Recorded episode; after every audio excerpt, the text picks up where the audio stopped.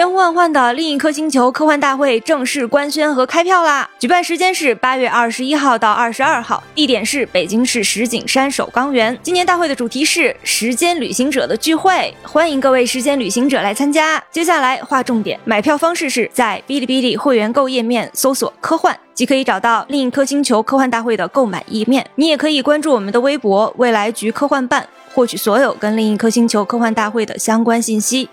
再强调一下，今年八月二十一号到二十二号，北京石景山首钢园另一颗星球科幻迷充电站，充电两天，待机一年。大家好，欢迎来到由未来事务管理局和喜马拉雅联合打造的丢丢科幻电波。今天是我们的星际茶话室，我是本期的主持人，未来事务管理局的特工登运，跟我一块儿的是未来局的特工钱一鹤大家好，我是千一鹤。和未来局特工船长。大家好，那么本期呢，我们要跟大家聊一个我们之前立 flag 很久了啊，各位欢迎来到丢丢的新节目啊，丢丢体育电波。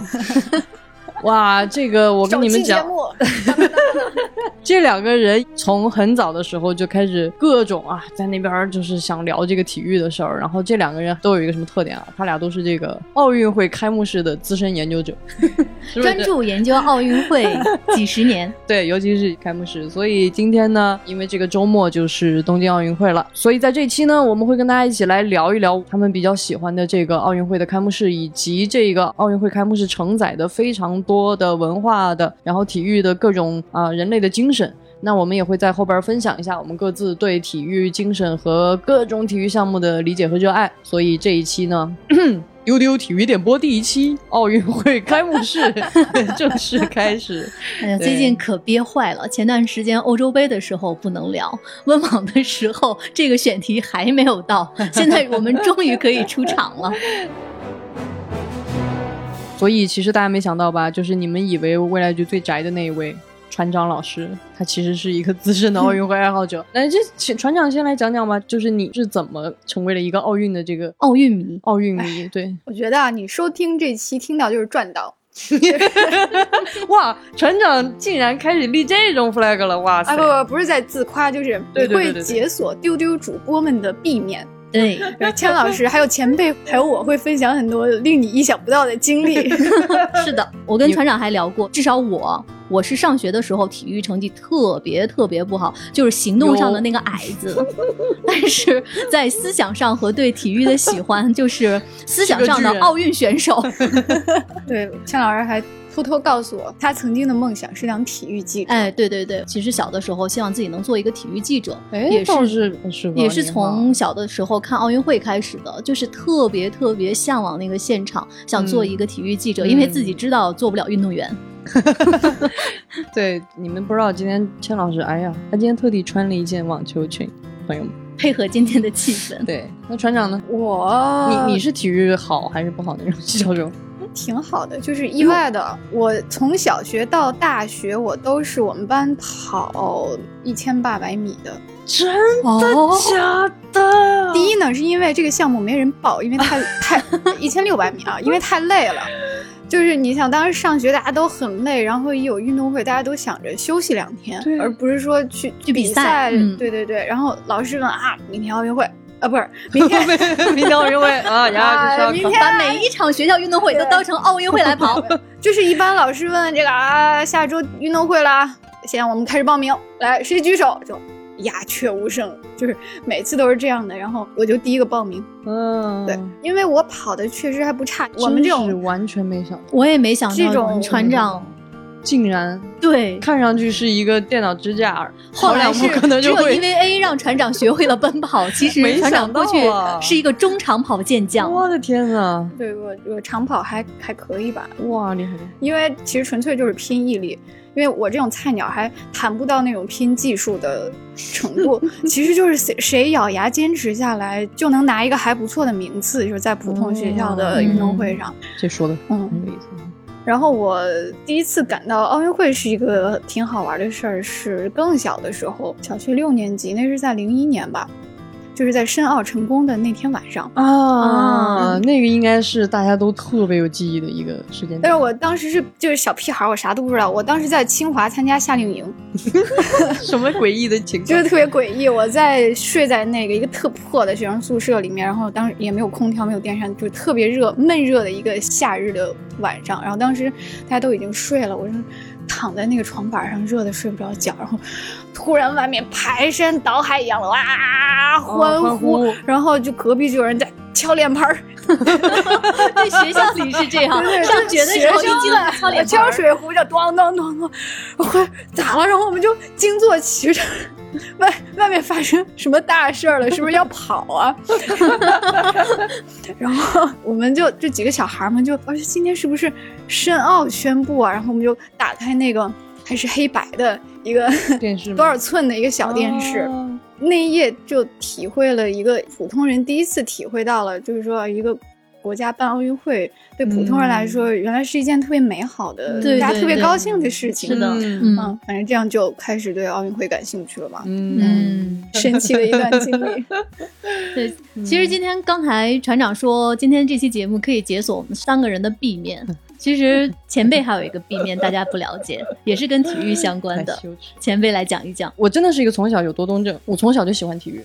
嗯啊，我最早是其实是特别想练武术，就是一个中二的傻孩子，就是觉得哇，你知道小时候看的那些电影，大家也知道你喜欢武侠。对对对对对，我觉得我一定要练武术，但是那个时候我们家没有任何地方有武术的班儿，然后我妈就就把我送去学体操了。然后就是一样的，让我能够消耗特别多的精力。然后我那时候很小嘛，就四岁多。然后还有一次非常有意思的、特别傻的经历，就因为那时候我其实很小，而且我那时候刚学没有多久，并不具备一个真的能够在赛场上竞技的这个能力。但是因为那个时候我们教练都特别喜欢我，然后就带我去省队，非要让我去比赛。嗯，其实那个项目我根本就没有练过，你知道女子跳马。然后我帮帮忙跑过去，踩在那个踏板上，砰！叭，我就趴在那个马上了，然后全场的那个裁判都笑的不行，然后就说：“哎呀，太可爱了，给两分。”太可爱了，就真的就给了我两分。一个小朋友很用力的在跑，然后对，然后趴在只有我一个人趴，因为其他人正儿八经的真的都是去比赛的。这个事儿我不记得是我妈跟我说的，就当因为他是那个少儿组的比赛，他有一些嗯不是那个正规的体育比赛里会有的项目，比如说引体向上，我也不知道为什么会有引体向上。然后当时那个教练就把我抱到那个呃单杠上嘛，因为其实其实你想四岁很小的。其实你在那个赛场里，你啥都看不见的。他把我一抱上去，然后，然后那个瞬间我好高兴，我就开始疯狂的，就是环顾四周。然后教练在底下特别急，快拉，快拉，快坐。然后我就根本就不理他，我就疯狂在那看赛场。突然有了一种骄傲的感觉，就是对，因为你的视线一下子升高非常多，你就看到了这个赛场是怎么样。然后后来整个的比赛，我我记得就是跟玩儿似的。然后最后颁奖什么的，还有人就把我推到边上去，就给了我个花儿。其实我根本就只有那两分而已。对。所以前辈练体操练到几岁？呃，我练到大概好像是五六岁，然后是要推荐我去省队，然后还去参观来着。然后我妈妈实在是没有办法放心一个六岁的小孩从此离开他，就进到那种艰苦的体育训练里面去。然后我妈就没让我去，所以后来就放弃了这条路啊。但是以前我们经常会开玩笑，就跟步成局长就说，可能如果真的走那条路，说不定我还能是个奥运冠军。我们现在有时候在局里开玩笑，会经常说：“前辈来个毽子后手翻。”来不了，来不了。所以，呃，咱们还是聊回这个开幕式啊。所以老钱，你觉得为什么开幕式是奥运会这么能够被大家关注，然后又这么能有感召力？其实刚才船长说他印象很深的是当时北京奥运会的申奥成功。当然这个时候时间的参差和年龄的鸿沟又来了，对，又在我们的录音室中裂开了，在地面上。我印象特别特别深，我第一次就是全情的投入进去看奥运会是九二年的巴塞罗那。我的天，我我我跟瑶瑶那时候还看不懂电视呢。哦，我印象太深刻了，因为就是我如果再小一点的话，其实那个时候也是看不懂的。可就正好在那个懵懂的那个，你完全有完整记忆的那个时间，就是就是懵懂的时候看的第一届奥运会，对你反倒印象会非常深刻。所以说那届奥运会给我印象非常深。首先是开幕式，最后它的点火仪式，等一会儿我们可以再详细的来分享。那届的点火仪式实在是令人太难忘了，是一个射箭的选手。用一把弓箭射出一把箭。哦，点燃了我虽然没有看直播，但是我后来看过这个的重播。我们在课本和对呃对对对对，很多的后来好的，我们的时间线交汇了。交汇了，交汇了。后来那一届呢，是看了很多中国选手的比赛，对对对，印象非常非常深。我为什么印象这么深？因为当时我看完奥运会之后，我第一次和爸爸妈妈来北京。哦。因为当时中国奥运健儿在巴塞罗那的表现非常好，特别好对所以北京有很多的这些奥运健儿的招贴画。嗯，哦，老千这个时候话术突然回到了一种招贴复古画呢，就真感奥的是运健那种复古的 招贴海报对招贴画就是奥运什么健儿归来，就是这些，嗯。就是你看到之前你在家里面那个小小的电视上。看到的那些直播的画面，然后突然。在一个你没有来过的这样一个伟大而陌生的城市里面，嗯他们出现在你面前，哇，对那种小小的你的那种很激动的那样的一种爱国的情绪也好，或者是一种特别向上的人性的感召也好，对对对所以印象非常非常深。哇，嗯，说的太有意思了。像巨星一样，小天儿的眼睛里。对，就是从那儿开始，我如果来进行一个奥运时间线的追溯的话，好像我的生命就能一届一届来往奥运的这个时间线上倒。在后面是九六年的亚特兰大，嗯，然后就是悉尼奥运会。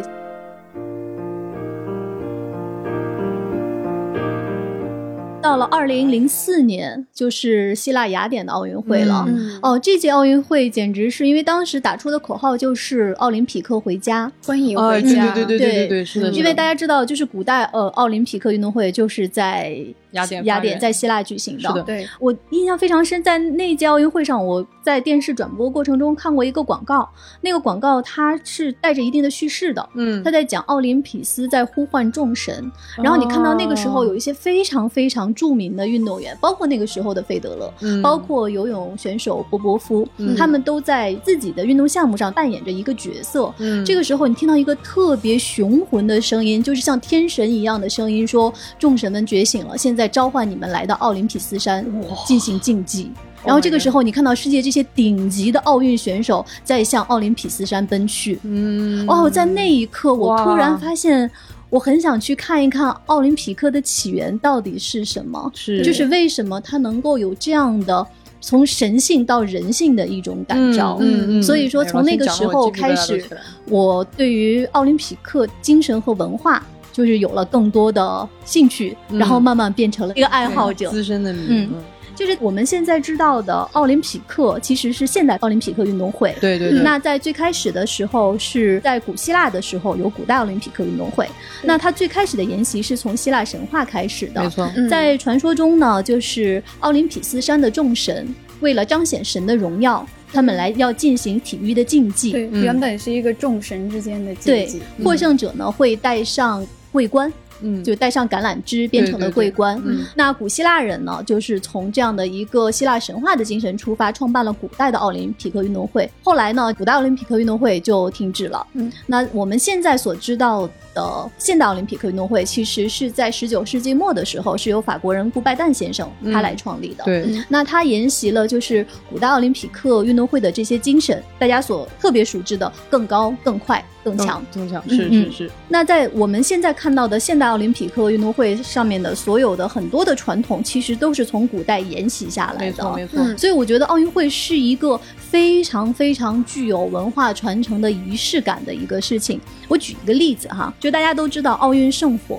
嗯其实奥运圣火的点燃是每一届奥运会的一个重头戏。对对对，那你知道吗？为什么要点燃这个圣火？嗯这个又要说回到古希腊神话。那在古希腊神话里面，火其实象征着一种神域，因为它本来不属于人人间对嗯，是普罗米修斯盗取了火种，人类才有了火。所以呢，在古代奥林匹克运动会上，就是他们会用自然的手法来点燃火炬，嗯这个就相当于说神传来了他的神谕，嗯我们要进行一场竞技的比拼。嗯，那当这个圣火点燃的时候，哦，我觉得这一块是非常非常让你觉得感动的。其实嗯包括现代的点火仪式，我不知道大家有没有看过哈。其实，在零八年北京奥运会点火的时候就有直播，是的，是的，在希腊雅典的神庙，对。会有就是雅典的那扮演成古代女神的那样的女祭司，对对对对对。他们来做一个特别特别上古的一个仪式，嗯。用最自然的方法，通过那个球面镜嗯来取火。那这个地方其实是我接下来我想说的是，让我觉得非常非常感动的，就是为什么要进行这个火炬的传递。嗯在古希腊的时候，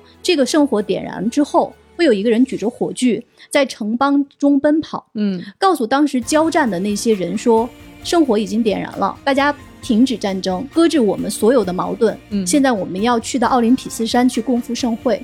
哇，那这个传统就沿袭到了现在。每一届的奥林匹克运动会，这个圣火当采集完毕之后，你会看到那个女祭司，她把这个圣火交给第一个接过火炬的人，嗯。她也会说这样一句话：“嗯圣火已经点燃，请告诉全世界的人，停止战争，共赴盛会。”哇，这个是让你会觉得神圣啊！非常神圣、非常感动的地方。所以说有一个约定俗成，嗯在奥运会举办期间，现代奥运会举办期间是不能打仗的。嗯，大家约定嗯俗成要停止战争，是的，这个其实就是奥林匹克的一个首先最大的召唤，就是和平。嗯，我一直以为这个点火仪式是我是在零四年第一次去看了这个，我才知道哦，原来有一个点火仪式，然后我去看了他的转播，就是像钱老师说的那样，我觉得那个电视画面一下子切换到了古代。对对对，然后那个场地里，他在古奥运会的那个赛场，其实残垣断壁的，嗯然后都是土和草，嗯没有任何现代的装备或者高科技的什么、嗯。什么都没有，就是女祭司穿着那种米色的长裙，然后古希腊的那种长裙，我觉得完全就是花儿里走出来的人，是是女是是神，然后再点火，然后后来我才知道，每一届奥运会都要重复一遍那个仪式，嗯，嗯然后这个火种就会千里迢迢的从希腊坐着奥运专机，然后到东道主的国家，才有的后来那一系列的传火的这个活动。对，就是因为我们看到火炬传递，往往都是就开始在东道主的国家传递了，然后就是在很现代的街道，就是它的那种神圣感已经有点被消弭了。嗯，但是你再回去，你看那个最初的点火仪式的话，一切的庄严和神圣感就都回去了。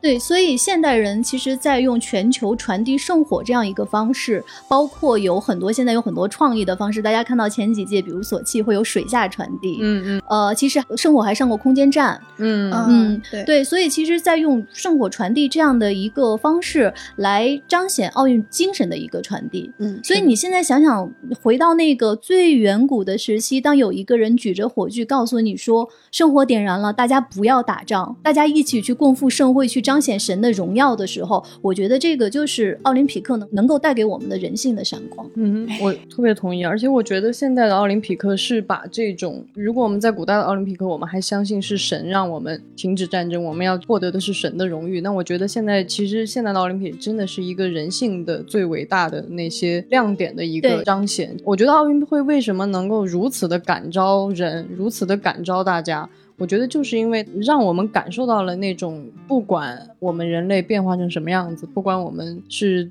早期的城邦，还是我们现在是全球的不同文明、不同种族的人，但是总有一些东西是我们人类共通的那种共性，。是的，嗯嗯，那可能就是体育精神承载的那些东西，那些关于和平，那些关于竞技，关于我们用我们的身体去取得更高的一种接近神的，去触摸到一个很高的高度。我觉得这些东西都是非常非常感人的，而且这个东西是不需要解释，嗯不需要嗯任何的知识背景，它就在我们的血液里。你看到嗯那个东西，你就是会被点燃。因为其实为了录这期节目，我也复习了一下那一些那个开幕式，然后我觉得，包括你看到弹幕里，大家也会讲，就是传圣火这个事情，就是太好哭了，你看。到很多坐在轮椅上的人，对对，为了他传递的这几十米，他们那么努力的向前行。然后你看到很多克服了一些物理和环境的障碍，为了保持这个圣火一直在燃烧。对对对，我觉得就是人类一直在克服自身的一些障碍，去来呈现一个奇迹。是的，是的，嗯，说得太好了。对，所以那我们来聊聊开幕式吧。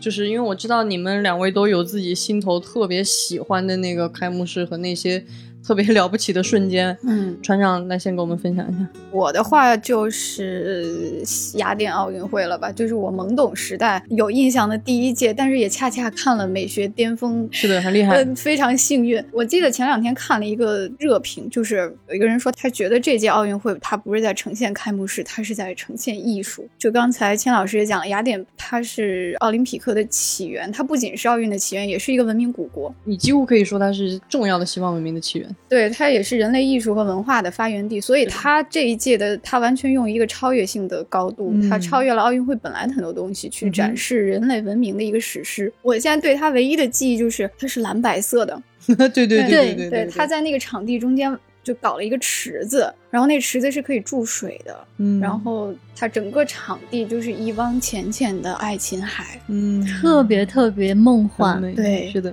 然后那个 logo 也是蓝白色的橄榄枝，嗯，然后它的 slogan 又特别朴素，Welcome home，欢迎回家。然后这个真的是鸡皮疙瘩。对，我觉得这个太凡尔赛了，这这些特别凡尔赛，对，这就是我对奥运会第一次感到心动，就是整个给我一种非常典雅的感觉，而且就是这一届完全让你感受到古代奥林匹克的风范，嗯，就是你整个感觉是走在画中、走在历史中的一个感觉。然后他开场对鼓的运用特别深，哦，特别特别喜欢那个鼓，我也很喜欢。零八年奥运会就是我们开场也是击否击鼓是击否，但是这个雅典对鼓的运用也特别好。它首先那个倒计时就是鼓声，嗯嗯，然后它的鼓声模仿的是心跳。然后我去听了那个希腊语的解说词。就是我觉得大家看奥运会开幕式一定要看东道主的那个版本的解说和转播，不行，伦敦的解说不说话，对对，他偶尔说两句。BBC 就特别不爱说话，然后他就解释说这里是在模仿心跳，因为心跳是运动之声，也是生命之源。觉得这个高度。就是人家的高度一下就起，一下就上去了。对，然后这时候就用法语、英语和希腊语，嗯，然后三种语言来说了一句“奥林匹克，欢迎回家”。哦，然后就开始了。然后他的开场就是也是打鼓，然后是一些穿着白衣服的鼓手在跳起这种希腊的民间舞蹈，而且还有很希腊传统风情的音乐。对，然后他这个舞蹈，他据说哈歌颂的是宙斯和这个酒神。哦，狄俄尼索斯，哎，然后呢，就有一个视频。小时候我对这段是是没印象的，但是我再看觉得特好。就是视频，它闪回到了三千年前的第一届古奥运会，然后它展现了一个两位鼓手穿越时空的对话。就是一个古代的鼓手在视频里，在古奥运会的赛场向现代发出挑战，然后有一个鼓手在现代的奥运会赛场，然后对他的鼓声做出回应，然后就这两个人琴瑟和鸣，然后这个千年前的鼓手就射出一支火箭，像彗星一样坠入水中，然后在这个爱琴海中点燃了五环，哎呀，那个火哗啦一下子就起来了。然后这个男女鼓手就身着白衣，在这个火海边一边击鼓一边行走。我觉得我在看那个陶罐子上的画儿吧。它这个主题我觉得也特好。据说表演的主题是认识你自己。哦，千老师应该知道。对，这不就是那个神庙上的那对阿波罗神庙入口的三句真言之一。对，然后呢，他这个表演也是分了三个阶段。第一个阶段叫神话时代，嗯，啊，伴随着马勒的第三交响曲，哎呀，然后就是这个希腊神话中的半人马就走出来了，他射出了一支闪亮的标枪。而且那个半人马是红色的，在蓝色的爱琴海的那个背景的映衬下，对，就是没有别的色调，就特别纯净的。然后射出了一支亮着的标枪，它射中了一个水中升起的一个雕像。这个雕像也很有来头啊，它是公元前两千七百年的一个叫做基克拉底雕像。它是古爱琴海中部文明的一个传统雕像，然后那个脸就非常科幻了，没有没有五官，它有点像复活节岛的那个那个脸，就是巨大，但是没有五官，只有一个鼻子，对，就是一种极致的简约和古典。嗯，然后呢，在这个巨大洁白的雕像上面出现了。代表科学和理性主义的几何、天文和数学符号，嗯，那么它代表的是古希腊文明的理性之美。是的，是的，是的。然后呢，这个雕像咔吧就裂开了，它中间是一个人体的碎片，然后人体再裂开，最中间是一个立方体。这些碎片上又出现了一些这个细胞分裂啊，什么脑脑 CT 啊、虹膜指纹这些这些投影。是。然后这部分表达的就是古希腊哲学中关于人的起源和本质的一个表达。是的。后来，这个碎片就像贝壳一样，慢慢的下降，坠入了爱琴海。然后这个半人马就缓缓走出水池，然后就是代表着神话淡去，然后人类的意识将要觉醒了。是是是，啊，然后就出现了我特别喜欢的一幕，这个爱神，古希腊神话中的爱神厄洛斯就出现了，然后就有一男一女进场。然后在海边奔跑拥吻，这个时候他其实 Q 掉的是那个，也是古希腊神话，就是有一个古希腊诗人的一个神谱中，他描写的宇宙和神的诞生。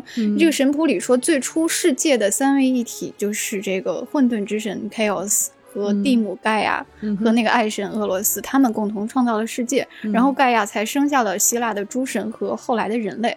那么这三位神祇在这一幕中，它标志着万物开始诞生。那世界开始从无序转为有序，人对世界的理解，包括刚才那些符号，代表着人对世界的理解从抽象走向具象。嗯，那么这个神话的时代就落幕了啊！就是第一阶段就已经上到了这种高度。对，这个真的是没办法，因为确实我们现代文明的一个来源和脉络就是从古希腊继承过来的，包括。古希腊最早对哲学、对数学、对美学、对自然科学的探索，其实都是在我们全部能够追溯到那个时候。嗯，对，而且他这些的表达就是不着一词，但是非常简约，非常艺术，很厉害。然后你瞬间能 get 到。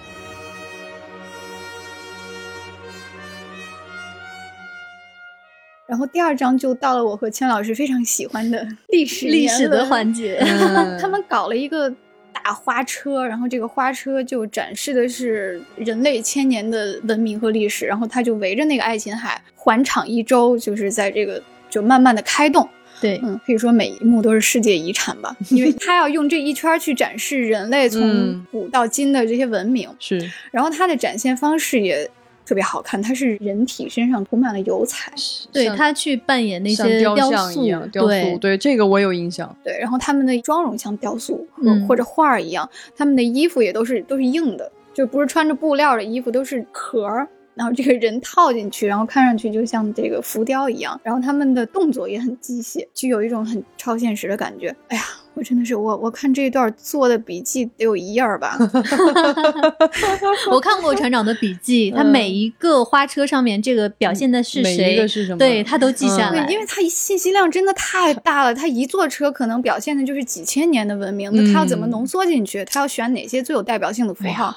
就其实特别考验导演的功力。是的，是的。然后我觉得我最喜欢的几个花车吧，一个是那个古典戏剧时代，就是有一个古希腊剧场。戏剧女神缪斯站在中间，用两个面具来表示悲喜剧的诞生。嗯，然后后面跟着的就是一系列这个古希腊的戏剧的经典画面，比如说什么酒神的女信徒，然后俄狄浦斯王，还有那个海格力斯大战九头蛇。哎呀，我决定再看一遍啊，贼好看。然后还有一个就是那个帕特农神庙的浮雕，奥林匹斯十二主神就出来了。嗯，然后还有那个神庙上的女神柱。然后你就看那十几个女生缓缓的直视镜头，向你统一慢慢的抬手，哇，鸡皮疙瘩都起来了。是的，是的，是的，是的。我当时看这个时候就在想，怎么会有人跟雕塑一模一样？是的，是的。对对，我看后来很多弹幕都问，就是当年没看过的人在问，这是真人吗？对，就就不不是那个。电脑机械吗？对，这表演真的特别好，而且你镜头放大到演员的脸上，他真的也是非常神圣肃穆的，他的那个表情也特别到位。然后古奥林匹克就诞生了，他用了一系列，却展示了那个掷标枪者。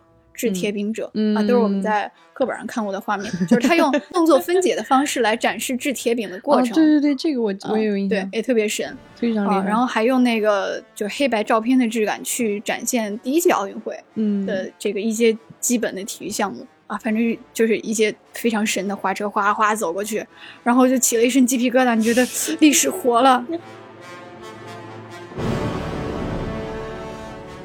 然后就是特别感动的，这些花车都走过去之后，然后最后就是文明的最后是一位母亲，嗯嗯，然后就特别感动。文明的最初和最后不是王者或者神仙，而是一个普通的母亲，嗯，是母亲使人类文明可以延续，嗯，而且希腊神话里也特别强调母亲的力量，是。然后你就看到这个母亲走进了。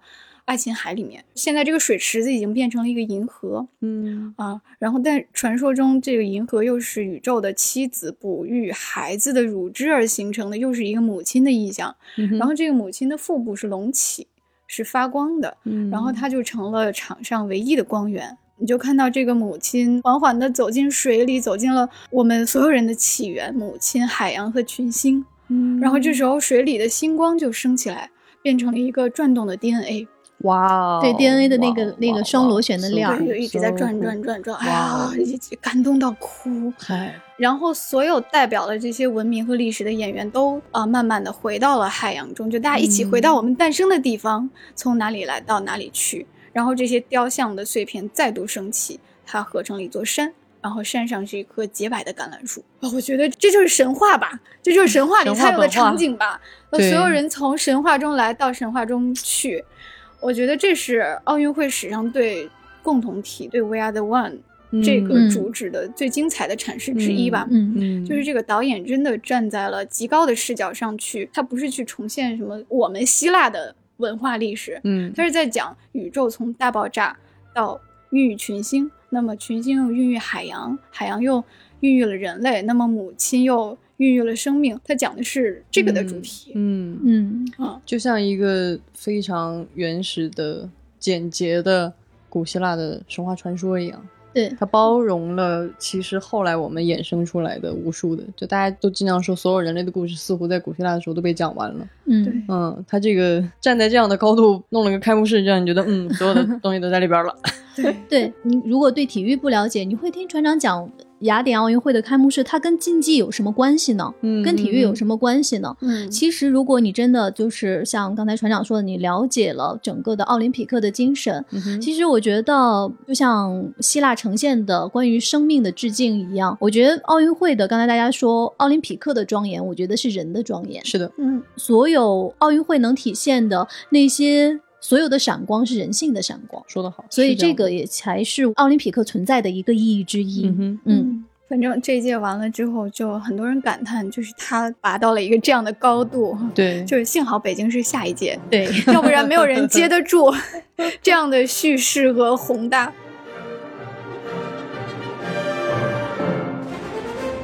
其实刚才船长说到一些关于希腊开幕式的一些细节，其实呢，在奥运会开幕式上是有一些规定动作的。对对对对对，就是每一届的奥运会开幕式都是都要有这样的规定动作。其实奥运会开幕式是一个高度仪式感的一个大型的盛会。就举个例子啊，刚才船长说，在雅典开幕式的现场有法语、英语跟希腊语在联合播报。其实，是大家知道吗？就是国际奥委会的官方语言是法语，是的，对，所以你在每一届的奥运会的开幕式上，第一个声音传出来的是法语，法语然后是通用语，就是英语，然后是是东举方国办当地当对主办国的语言。另外呢，其实还有一些很有趣的规定动作哈，比如说展示五环。嗯希腊的嗯五环的展示是在水中用火点点燃的火圈儿对，这个是奥运会的一个规定动作。其实大家想一想，在我印象非常深是这几届，比如悉尼的开幕式。其实悉尼我特别喜欢的一个细节是，现场有很多很多的马匹，有很多马跑进场，然后这些马转成了一个五环。嗯。嗯，然后大家记得北京奥运会的五环的呈现吗？是一个特别特别梦幻的，一个从地上拎起来的，对对对对，像星空一样的一个五环，然后是我们的飞天的仙女给点亮了那个五环，嗯。这个设计我也特别特别喜欢。然后再往后，北京之后是伦敦奥运会，嗯伦敦的奥运会的五环我也非常非常喜钢欢。铁是一个钢铸的五环从天而降啊，这个太棒了！对对我现在在看，觉得那就是《指环王》，那不是在整 造戒指，打了一个圈儿。然后再往后看也特别有意思，在二零一四年的索契冬奥会上，嗯，五环的展示是出了故障的。哎，对对对，嗯那个当时都有。当时索契是他设计了五个从天而降的绒花，啊雪绒雪绒花。花这个雪绒花慢慢打开，形成五环。你想想，本来这是一个非常非常唯美，嗯，但是在打开的过程中，我不知道大家看直播了没有，就是在画面右上角的那个雪绒花迟迟没有绽放。我当时还在想，这是一个设计吗？就是为什么那四个圈打开了。我也觉得是个设计，因为其实还挺好看的。然后后来就你后来才发现，哦，这是一个机械故障，它它没有打开。然后当时你觉得啊，好遗憾。但是其实，在呃那一届索契的闭幕式上，大家调侃了这个故障。嗯，就有有演员们在现场。组成了这个五环，然后其中那个环它就是不打开，然后在所有人的欢呼中，这朵绒花绽开了。啊，当时觉得这个也特别特别美好。特别棒，是的，是的。然后说完了五环的这样的规定动作，其实还有就是刚才我们说的关于点燃圣火，嗯，也是一个规定动作了。然后我说，比如说九二年是射箭，嗯，对，九六年是我不知道大家有没有印象？哦，那届是阿里，对，是阿里。当时呃在看直播的时候就看到拳王他就是那个手是非常非常抖的，啊，对。然后他点燃了那个火焰之后，火苗缓缓上升，升到了空中。零零年的悉尼奥运会的点火是从水中点燃的，嗯。嗯，好像是奥运会第一次水对第一次水中点火，也是挺有突破性的。嗯，那零四年的点火，当时其实是有一点点争议的，说特别没有新意，是那个火炬塔，它向点火的那位运动员倒下来了。嗯，俯身下来之后呢，这个圣火点燃之后，他又抬了起来。然后当时就说这个太没有创意了，但是我觉得这个也回归到刚才船长讲的关于雅典这一届的一个理念，它就是回归一个最本真的一个传统，没有所有那些花哨的细节。嗯，而且你想一想，当一个圣火向人类俯身的时候，对我也刚想说这个事儿。对，所以这是一个什么样的文明的高度？嗯嗯，而且后来我再看，就是那个。我就是个纺锤形的，然后它升起来，然后它两边那个体育馆的那个两翼，就是跟天使的翅膀一样。零八年奥运会的生活点燃，大家肯定都特别有印象了，嗯，而且还是非常非常感动的。对，当你看到李宁手举着火炬升起来的时候，我我绕场一周。对，因为我正好是复习了这个环节，因为我觉得这个看你看中国的这个开幕式，你你更感动，是因为它串联了你更深的一些记忆。比如说第一个从徐海峰，他先八四年的洛杉矶奥运会获得第一枚奥运金牌，他是第一个举着这个火炬手在场馆里，然后。一棒一棒的浇下去，然后李少双，然后包括高敏，然后这些你记忆中的人，然后最后到李宁升起来，去把那个火炬点燃。而且他在空中的那个动作，他是在奔跑，对对。而且他奔跑，他每一个脚踏下去就有笑脸亮起来。嗯，你看到整个的这个火炬传递的过程。我觉得这种也是很本能的一种跨越艰难的那样的一种体验，也是非常非常棒，对，很伟大。你觉得人类在体育这件事情上，就是我就在想说，人类为什么会发明体育这个东西？嗯。就是我们在追求的是什么？是就是人类对自身的一种突破，对自身的这种这样一种，真的是我觉得是人人在接近自己的极限。是的，在不断的去看。我觉得不仅仅是接近极限，我觉得其实体育是人类挑战自己的极限、创造奇迹的一个过程。是的，是的，没错。就是我们作为一个地球上这样的一个存在，我们到底可以跑多快？嗯，可以扔得多高？可以跳得多远？这个到底是谁决定的？嗯，我觉得这个是我们自己决定的，就是我们一次一次在突破自己的极限，去创造一个属于人类的奇迹。是的。其实北京之后，伦敦那一届的点燃圣火，我是因为要录我们这次节目，又重新看了一遍，是非常非常感动的。二零一二年伦敦夏季奥运会，它的整个的口号是激励一代人，嗯，inspire a generation。然后其实每次在点燃圣火的时候，大家都会猜啊，是这个国家的哪个体育明星，嗯，是哪个运动员会点燃这个圣火？其实当时在伦敦的时候，也有好多人猜会不会是七届奥运会冠军的获得者雷德克里夫，然后还有人说是贝克汉姆。但是其实伦敦的设计非常非常巧，它为什么叫激励一代人？是因为他们认为就是当奥运降临到一个国家。他会激励这个国家和整个这个时代的人的向前走。那他其实最后他选出的是几位无名的青少年，嗯，青年的运动员。其实你当时不知道他们是谁，然后你会发现他们在绕场一周的时候，然后会有声音在介绍他们每一个人是哪个著名的。英国的运动员，他们推选出来的。哦，明白。而当他们绕场一周完成之后，他们就正好站在了那几位年老的运动员面前，嗯，然后这些年老的运动员拍了拍他们的肩膀，然后拥抱之后，让这些少年继续往前走了。嗯，我觉得这个就是一个一代接一代的一个传传承。是的，对，所以他们最后是他们一起点燃了火炬，我觉得这个也是非常好的奥运理念的一个传承。对，而且那个火炬也是无数个小的火种最后升起来，合成一个大花儿。是。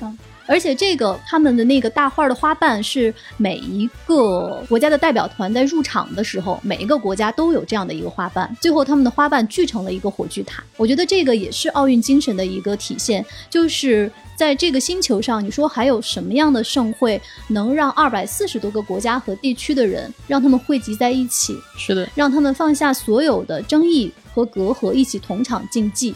我觉得这个是奥林匹克可以做到的。其实今天还有一个在开幕式中必须完成的细节没有跟大家分享，但是想必很多朋友都知道，其实就是放飞和平鸽啊，和平鸽，对对对对对对。其实，在每一届奥运会的开幕式上都要放飞和平鸽。那其实，在一九八八年汉城奥运会的时候，其实在放飞和平鸽的时候出现了意外，嗯，很多和平鸽在圣火中被烧死了。所以说，国际奥委会后来就要求以一些。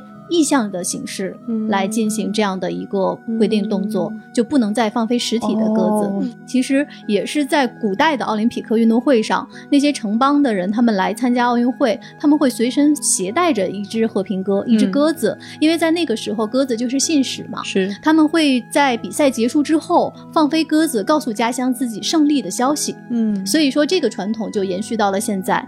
那其实，在呃零八年奥运会上的时候，不知道大家记不记得。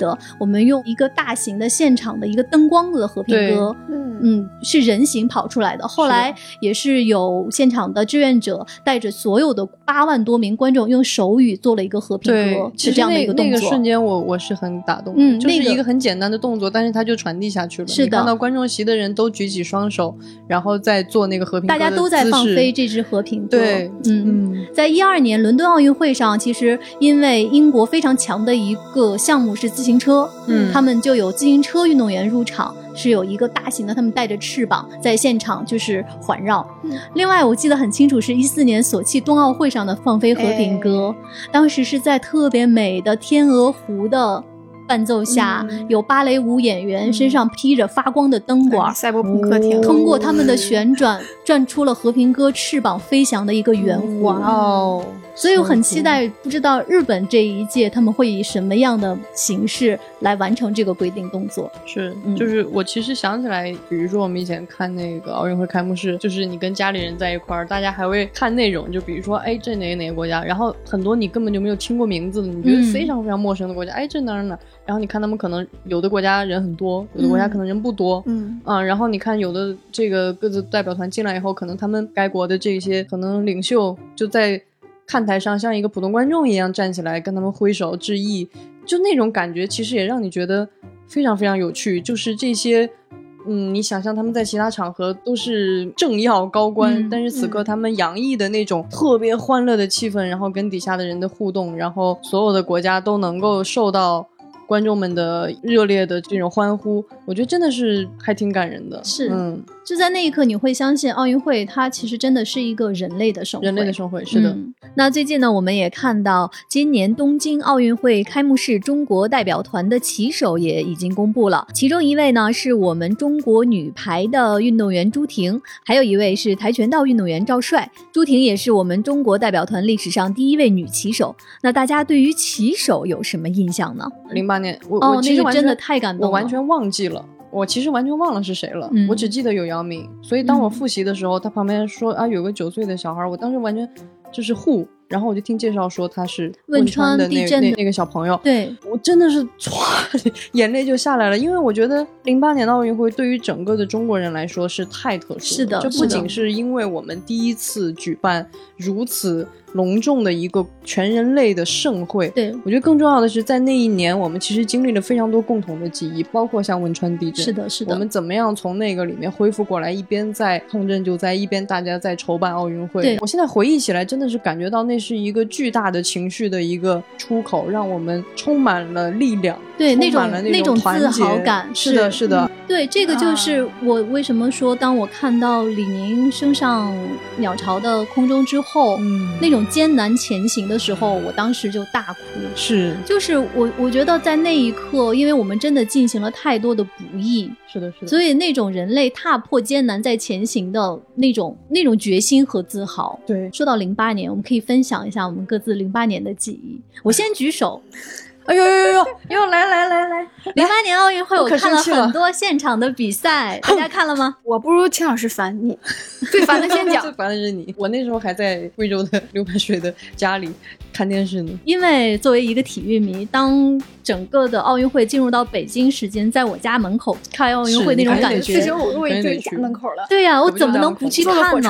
了。对，我记得我很早，因为当时票是这样的，就是你需要在网上去预定，就你想看的这一场比赛。但是你你不一定能买到，对，就是你只可要抽签的，所有的票都是要抽签的，没错。我记得我当时填了好多好多场，包括开幕式，但是我开幕式没有抽到。我后来给邓韵讲，邓韵简直是，我看了中国体操女团对美国女团的决赛，决赛，我我真的 那一场中国夺冠了，而且是一个逆转，太歪啊！我现在鸡皮疙瘩。哇，我到现在都能记得，我们坐在国家会议中心。全场简直要把房顶给喊掉了，最后我们一起那么大声的唱国歌，哎呀，哦，太燃了！Oh my god，Oh my god，我要哭了。对，因为老千说的那场比赛，真的我太有我太有感触了。其实我跟奥运很多的记忆是跟体操挂钩的，因为这是我最喜欢也最熟悉的嘛。比如说雅典，我就会觉得哦，好的，它的开幕式很好看，但是体操那一年很恐怖，滑铁卢。就是我们在那一年的体操比赛很糟糕，然后零八年那一届的女团是我一直就从我看体操一直到现在我最喜欢的一届，就那几个人，可能也跟后来在那个时候你更理解了这些人。然后对，因为美国女队一直是跟中国就是那两年是非常焦灼的，就是两边真的是打的特别的贴着啊。然后那一年到底能不能赢，其实大家都是心里不是那么有底。而且我记得当时是中国队先失误，嗯。哎呦，当时我那个心就已经……而且我记得很清楚，当时坐在现场的时候也挺难过的，因为女团比赛就只有两个队嘛。是的，你就会觉得现场坐了全是我们主场的观众，难道此刻我们要输掉吗？可以给大家介绍一下，体操女子团体比赛是很多项目，大家的分数是一个叠加的，对，就是有比如说有跳马、平衡木、自由操，对，然后高低杠，对，大家把这些项目比完之后，这个分数加在一起，对对对，所以它随时在变化。是的，如果但凡有失误是很恐怖的，对，因因为失误可能一分零点五分就没有了，但是你在一个叠加的这种分数的比赛里，它是很恐怖的。所以我记得当时是我们先失误了，然后大家很紧张，然后后来美国队也失误了，最后我真的特别有印象。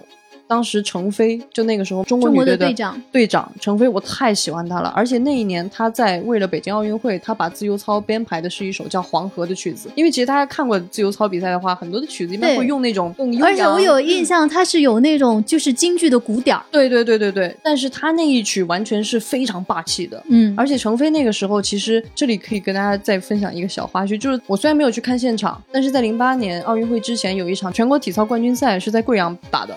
我那个时候说高三。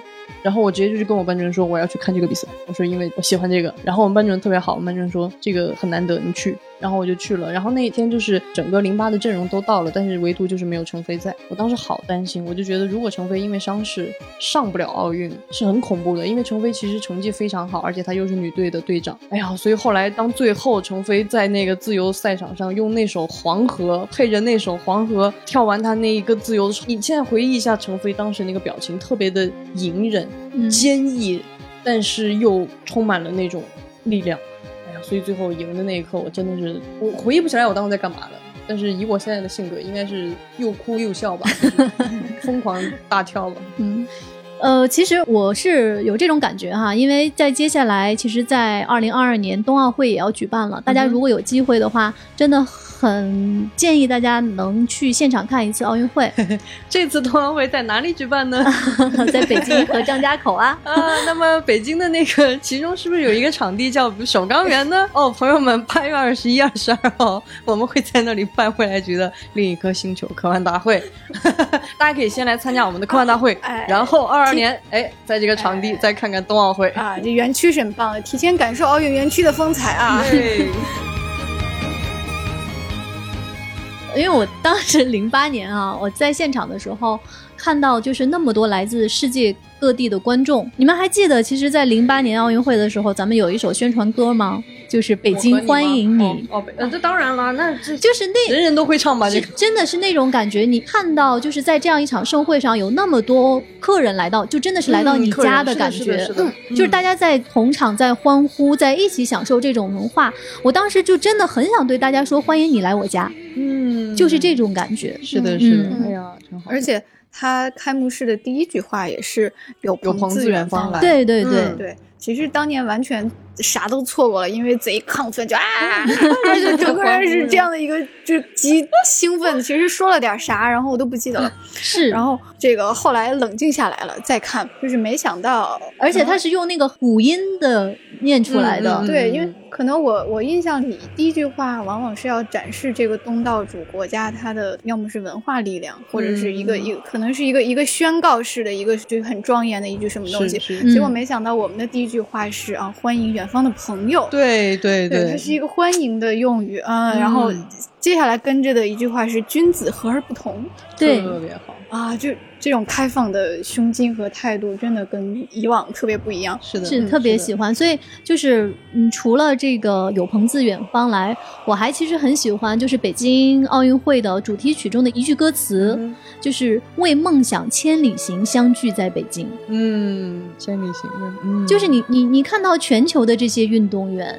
这些游客，那秉承着一种对奥林匹克梦想的追求和自身的一些愿望的达成，是的，大家就是像刚才说的，可能克服了各种艰难的那些障碍，就是千里奔赴到这个地方，相聚在北京，真的也是非常非常感动。嗯。嗯，其实我在这次重看零八年开幕式的时候，我其实真的是挺喜欢这个大卷轴的设计的。啊，很喜欢，因为你要想，中国是一个。文明不曾断档过的一个很悠久的历史。对，我要怎么样去用以什么样的方式才能够说，哎，装载下我的这个足够容纳下我想说的很多的东西，它是一个好的装置。然后选了一个大卷轴，因为我觉得这个非常有意思。因为其实在中国的古画里面，我们的画面它跟现在的。绘画很不一样，就是它的时空不是单一的，就是就是在现在的，尤其是文艺复兴以后，然后包括在照相术发明之后到现在的很多绘画，它在那个绘画的这个叙事往往是一个 moment。对，但是在中国古典的这个卷轴的画里面，它这个时空本来就是流转流动的，在一幅长卷里面，它就是用图画的方式把一个故事给完整的对，因为我们讲的是散点透视，没错，它的透视和它的时空观都是不同的。那么用这样一个大卷轴的方式来把我们的这个时间的流逝，然后我们这个文明的变迁，以及我们对这个人类的这些文明的文化的理解和我们自己，比如说这种君子和而不同的这种表达，都承载在上面。我觉得现在回看起来还是非常非常好的一个设计。嗯，而且我非常喜欢这个前半段的表演，真的是我觉得很有意思。然后我这一次才听见一句很重要的词，他们一直在说。朝闻道，夕可死也。嗯，然后后面是，然后后面是那个巨大的活字印刷的那那个东西。但是你知道为什么我这次突然觉得特有意思？因为然后应该也立刻想到了刘慈欣写《朝闻道》那那篇小说，在那个小说里，就是外星文明设立了一个非常超出人类文明认知经验的一个像祭坛一样的地方，然后他会回答人类。就是你，你可以问一个问题，但是你问完就会死去。但是就有这些想要求真的人，想要知道这些宇宙真理的人，宁可放弃自己的生命，也要去问那个问题。我就在想，哈，这虽然刘慈欣在文字里他写的时候是把这个地方写的极简，但是我在想，如果它是一个视觉呈现的话，其实那个感觉是特别有意思。嗯，它是一种近乎神性。然后又有一点宗教祭祀，但是又好像是一个普通的人类仪式，在那几个氛围里面，然后来回流转，哎呀，那个感觉给我是让我觉得特别特别有味道的。嗯。而且现代奥运会从十九世纪末一直发展到现在，其实很多的。开幕式上的一些仪式，它是一直在向前演化的。没错，没错。就是比如说我们现在知道的升起五环旗，也是奥运会开幕式的规定动作，但是是在一九二四年的巴黎奥运会上是第一次。那时间到了二零零四年的雅典奥运会上，它有一个什么样的在之前没有的一个传统呢？就是会在闭幕式上给马拉松的金牌颁奖。嗯啊，那个是从雅典开始的，因为我们知道，其实马拉松这个运动对，对是古希腊运动会就有的一个运动，它是纪念当时的最后用生命的力量跑回去嗯传递胜利喜讯的那个人。是的，所以说，在雅典的时候，就是大家都在现场等待最后的那个获胜的人跑进了现场，然后为他颁发金牌。嗯嗯，而到了我们北京奥运会呢，刚才大家聊的是开幕式，其实，在我们北京奥运会的闭幕式有一个新的一个传统，后来也被沿袭了下来，就是在闭幕式上是给我们的志愿者献花。嗯。会有志愿者的代表出现在舞台的中央，然后为他们献花，就感谢他们在过去的这段时间里面给奥运会做出的贡献。那其实，在二零一二年伦敦开幕式的现场呢，大家也看到，就是当那个圣火跑进现场的时候，嗯。所有这个体育场的嗯。建设者。嗯，他们就戴着安全帽，就站在两侧、嗯。来迎接这个圣火，就是想告诉他说，当这份人类的荣耀来到现场的时候，嗯。你也是分享这个所有人都有荣耀的一部分。是的，是嗯的，是的。那说到伦敦，那么就不得不采访一下我们的千老师。哇，这你肯定，我知道这一届那个开幕式是你非常非常喜欢的一届。对，确实是我我记得很清楚，伦敦的开幕式，我当时是看的晚上的凌晨的直播，嗯哼，看完之后，我那天早上睡不着，是不是？不，我吃了一顿特别丰盛的英国的豆子的早餐。其实也是因为这次节目，我又重新看了一遍伦敦奥运会的开幕式啊，我觉得真的是太逗了，太嗨了，你就是对就是就它真的是英国的一些很多其实大家耳熟能详的对对一些文化符号的集中体现，是的。嗯还有几个可以跟大家一起分享的一些亮点。当然，这个也是船长很有兴趣的。嗯，比如说，很多人说这个英国奥运会的开幕式就是一个免费的音乐会。对，确实哎确实，人家那可是对吧？摇滚的发源地。群英荟萃啊，群英赵丽蓉老师的音会插一段，对，就是一会儿一个乐队，对，这乐队是皇后乐队。嗯，对，一会儿一个就是，比如说大家看到最后，保罗麦卡特尼也出现了，是是就是各种乐队都在这这上面出现。我觉得就是首先是英国人关于现代摇滚音乐，嗯它的这个展现非常淋漓尽致。嗯嗯然后另外呢，其实当时大家会想啊，一个英国人办的奥运会开幕式，他应该是从什么时候开始讲起呢？从莎士比亚吗？结果他开场真的就给你来了一段莎士比亚的嗯一个、一段表演，也是大家其实非常非常熟，其实也是后来才发现哦，原来那么那么熟，洛克哈特教授。嗯，肯尼斯布拉纳，对，是肯尼斯·布拉纳，他表演了莎士比亚的《暴风雨》中的一段，嗯，就是岛上充满声音。我们知道英国是一个岛国嘛，对。然后这个时候他讲的是哪一段时间呢？他其实讲的是工业革命。对对对，嗯，他把工业革命这一段，英国人认为对于世界的文化，包括整个人类的一个进程的巨大的推动力，他给展现了出来。嗯、另外呢，我觉得尤其是看工业革命这一段，你会发现英国人对于，就是我们也在之前的节目里面讲到，他们对于舞台和装置的控制实在是太强了。没错，比如说船长说到。雅典开幕式会在整个的场地中央有一个爱琴爱琴海对，但是你嗯是可以看到那个、那个水最后还是退去了，整个的那个过程。对，但是英国人是正好这边在田园牧歌，他把他们特别自豪的乡村文化给表现出来，哎在打板球，然后突然工业革命就到来了，你会想象不到，在场地中央立起的六个巨大的烟囱拔地而起，它是怎么出现的？但是当你发现它是在人力的控制下，那些锻造的工人他们在劳作的时候，你会发现，首先这个是契合的，嗯，但是我想问大家，你们发现它是怎么消去的吗？对，但一个转场特别自然，对，就是工人们进场把代表田园牧歌的草皮卷起来，同时完成了表演和这个场景的转换。嗯，对他对于整个的那种你的注意力的把握实在是太强了，对于装置的控制，这其实这个也是我关于这一场呃开幕式我非常非常喜欢的一个地方，就是每一个段落演员的表演最后他都会有一个话剧谢幕的动作，嗯嗯嗯，因为我们在之前所有的奥运会的开幕式上，你看到那些演员就是。他的带的功能就是来表演，表演完之后退场下一环节。但是在英国不是，英国这一场就是每一段表演之后会有镜头给到这些演员，他们就是向左边谢幕，向右边谢幕。就是一个一个戏剧的传统，对一个戏剧的传统，但是也同时给这些演员一个足够的尊重。另外，在这一届上还有非常多的英国人的幽默在里面。最特别的一届就是他就敢这么玩儿。对，大家记得就是在这一届上女王是怎么出场的吗？哎，这个时候我要坐直了。哇，就是刚才我说的工业革命这段表演。结束之后呢，就是进了一个小片儿。这个小片儿其实是一辆伦敦最常见的黑色的出租车。这辆出租车呢，就驶入了女王所在的白金汉宫。当然，所有人都在猜啊，说这个车上坐的是谁？经过了几个转场啊，镜头你看到是零零七詹姆斯邦德。而他的扮演者就是丹尼尔·克雷格。哎，我我就应该你说的太快了，我就刚想问你，那是哪一任零零七呢？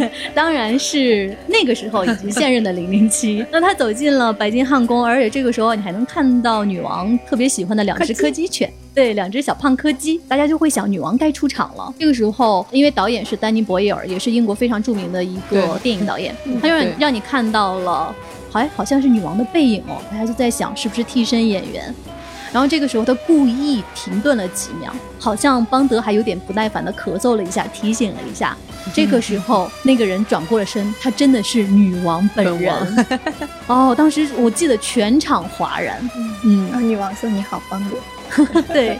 然后这个时候，女王就跟邦德一起坐上直升飞机，要飞往呃当时开幕式的现场——伦敦碗。哦，我觉得这个也是英国人特别特别有意思的一点，就太敢玩了。他们就用就是交错蒙太奇的那个方式，让女王和邦德跳伞来到现场，而且他们从直升飞机上跳下去的那一刻响起的音乐是《零零七》的主题曲。嗯，然后这个时候你就能听到现场特别特别庄严的一个法语跟英语的播报，说我们现在欢迎女王。嗯，我觉得这个也是非常非常有匠心的一次很有趣很有趣的策划。另外呢，其实说到就是整个。伦敦这一届，其实我对于闭幕式还有一个细节记得非常非常清楚，有一个环节是有英国的聋哑学校的合唱团，他们当时在唱已经去世了的约翰列侬的那首《Imagine》。嗯，就是像天籁一样的声音合着他们的手语，然后配着列侬的声音在全场回响。其实我不知道大家有没有听过这首歌。这首歌其实列侬他在歌词里唱的是：我想象着有一天我们没有壁垒，我想象着没有杀戮，没有贫困和富裕之间的这样的区分，我们都能生活在一片很和平的天空下。所以你想想刚才我们说的，我们觉得奥林匹克精神它就是让你。放下所有的隔阂，放下壁垒，去尊重你的对手，去强调人和人之间的友谊，强调和平。而在那一刻的时候，你会发现，就像其实，在每一届奥运会开幕式上，国际奥委会主席他都会有一段讲话，这个讲话也是让人非常感动的。零四年罗格的那个讲话，他说的 “Give yourself a reason to believe”。嗯，我觉得奥林匹克精神就是这样，让我们找到一个可以去相信的理由。Imagine all the people living life 我其实反而喜欢英国的这次开幕式，就是因为我觉得他太敢玩了，而且我觉得他充满了一种。就是童真的力量，嗯，纯真的力量，它里边就是真的是哇，从那些幻想的一切的里边，然后哎，罗琳还出来给你读两句，对，这个就是小朋友的梦境。博哈特教授下去了，跟罗琳上来了，然后就开始念这个彼得潘童话里面的一段，就是当你睡着了之后，你想象的东西都会变成真的哟。然后黑夜降临，童话里的反派就出来了，库伊拉、伏地魔，对对，铁钩船长，大家记得那个伏地魔吗？一个一个一个充气儿的 巨大的。那个魔杖还撕着花儿，掉起来。对 对。巨大的充气玩偶在那个小朋友的病床之间来回啊，然后当时还奇怪，就说英国这么多那么棒的幻想文学，为什么只找这些反派？嗯，后来你才觉得大概是有深意的，因为后来这个《欢乐满人间》里面的那个魔法保姆玛丽，对，她就降临了，然后她驱散了噩梦，是的。啊，然后给给小朋友们才能够安然入睡，给他们带来了快乐，然后你就觉得，嗯，人家对幻想的认识就。很深刻呢？是的，是的。因为并不是只有光明的、温馨的东西才叫幻想。嗯，那么幻想本来就是一开始它就来自小朋友啊，晚上关了灯就蒙在被单里看画书，对吧？可能就来自于一些你的恐惧，你对黑暗的恐惧，来自于你的一些本能。然后呢，据说这一段还有一被掐掉的神秘博士的戏份，所以神秘博士本来是有可能登上伦敦奥运会开幕式的。对，就是这段是英国传统幻想文艺作品的一个展示，咋能没有博士呢？对，就是对。然后这个 据说是本来安排了一段的，也有很多不知道真假的目击证明啊，说 会有他得看到从天而降吗？反正据说是有这么一段儿，就后来被掐掉了。我跟船长前两天在聊这期内容的时候，还在说这个 D W 被掐掉了，但是好像从头到尾都没有体现托尔金跟指环王啊。嗯，那不就啊那个大五环不就是指环？对，然后船长说，开始那个钢铸的五环就是向指环王致敬了。其实我最喜欢的还是憨豆先生。啊，憨豆也很棒，那段太绝了！就是怎么会有一个人，而且他真的就是大家都在那说，就只有他敢在这种场合就就这么来。因为我小时候真的太喜欢他，嗯嗯。然后你看他在那个现场还在那儿保持着他一贯那种很恶搞的作风，很典型的那种英国人的那种哎。又有点冷幽默，然后哎有点小自负，然后又觉得哎自己还可以，哎就跟旁边那个钢琴家比，对对对对对，你算什么？憨憨豆先生那一段，其实他们演奏的是英国非常著名的电影《火的战车》没错没错的那段开场音乐。我觉得这个安排也特别绝，因为那个正好有一个旋律是一直就是一个音，然后就干脆就让憨豆在那一直哒哒哒哒哒哒哒，太绝了这个。刚才聊了这么多，我们每个人。对开幕式的喜欢和建议，我们也真诚的建议大家，其实趁着这几天，你可以再回顾一下往届的，比如说我们今天提到的，我们都很喜欢的北京啊。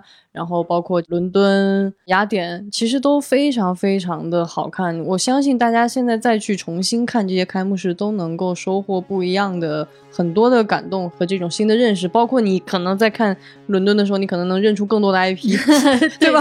对吧？是有这样的感觉哈。所以，那对于接下来马上要开始的奥运会，你们两位有什么？期待和肯定会关注的东西，首先还是会挺期待中国选手的表现嘛。嗯哼，我们目前录制这期节目的时候，已经看到我们中国的代表团的很多的名单已经确定了。是对，所以说就是很期待能看看在这一次奥运会上我们中国代表团的表现。我觉得你应该很关心这次开幕式吧？毕竟你这么宅，你是不是很期待各种日本 IP 在？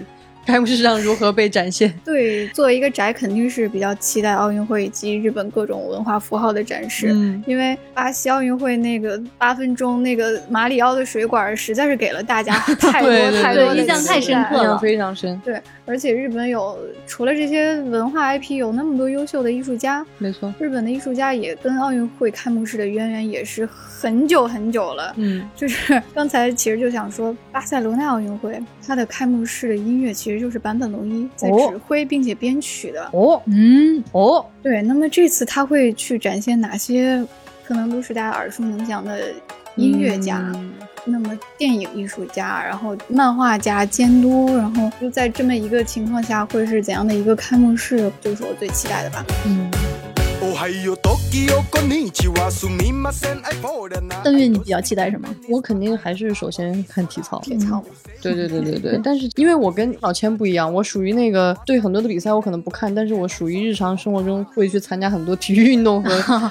进行很多 会身体力行的去从事体育，不像我就是思想上的奥运选手。思想上对对对，我觉得在整个奥运会的这个期间，我觉得好像大家都会进入到一种很特殊的氛围。其实这种氛围，就比如说像在世界杯，或者是像一些时候，你会觉得大家都在那样一种精神氛围里面，对，大家都在关心这个体育运动。其实我觉得大家关心的也并不是那个奖牌榜。尤其是在现在，我觉得越来越多的人关心的并不是奖牌榜本身，而是这些体育运动本身，他们的那种魅力以及它带来的那种感召。就像今天倩老师说，伦敦奥运会的那个词是激励一代人，但其实我觉得奥运会就是体育运动，就是能够激励一代又一代的人。就像我们自己看。开幕式也好，或者你跟你的长辈一起看一个什么奥林匹克的运动，你能感觉到大家的那种感动的点真的是不一样。他们看到那些老的运动员的时候，像我们随着自己的年纪成长，我们看到一些我们心目中很崇拜的那些运动员，然后看到新的这些运动员，我觉得他真的是能激励一代又一代的人，这就是我理解的体育的精神。嗯，对。就是体育，尤其是在奥运赛场上的竞技，它当然是关乎于一个国家的荣耀的。是的，但是就像我们刚才说的，那更多其实体育的最终的价值是在认识自己。没错，就是我们如何去面对我们在生命中要经历的那些成与败，我们如何去面对我们的对手，如何去尊重对手，如何在经历了我们整个这样拼搏的过程中去面对那个。你想获得，或者是没有获得的结果，嗯，这个就是像前两天在温网赛场上，我后来我才发现一句话，在温网赛场，就是球员通往赛场的那个大门上，他其实篆刻了英国诗人吉卜林的一句诗，然后那句诗是：如果你能同时获得胜利和不幸，而如果你能同时将这两种虚妄同样对待。我觉得这个其实就是他那首诗最后的那句话，你才会成为一个真正的人，了不起。那其实这句话，我觉得跟现代奥林匹克创始人顾拜旦先生他最初的一个关于奥运的理念是一样的。他其实说的就是，那我们在这样一个圣火的照耀下去同场竞技，最重要的是参与，不是获胜，是争取，而不是成功，是拼搏，不是征服。嗯，除了个人的拼搏和超越，我觉得就是除了更快、更高、更更强，它后面的那层宗旨，还有一种对共同体的宣告。是的，我们是一起的，因为他倡导大家打破各种界限，平等的站在一起去竞争。这样的超越和交融，本来就是充满了种种隔阂的世界的一种理想和抗争。你可以说它是一种理想。嗯。那本期关于奥运会的。开幕式以及我们个人喜欢的一些项目的分享就到此为止了。那么下一期呢，我们会跟大家一起聊一聊跟体育精神、跟奥运相关的一些作品的推荐。那今天节目就是这样喽。呃，那我们的互动问题就是在你看过的所有的奥运会的开幕式中，你印象最深的那一幕是什么？欢迎大家订阅我们的丢丢科幻电波，在我们节目下方的评论区留言，也欢迎大家来加我们的接待员的微信 f a 杠六四七进粉丝群，跟我们一起讨论。嗯，谢谢今天的千老师把主持人最后的话帮忙说了啊。那今天的节目就是这样喽，祝大家更快、更高、更强，拜拜，拜拜。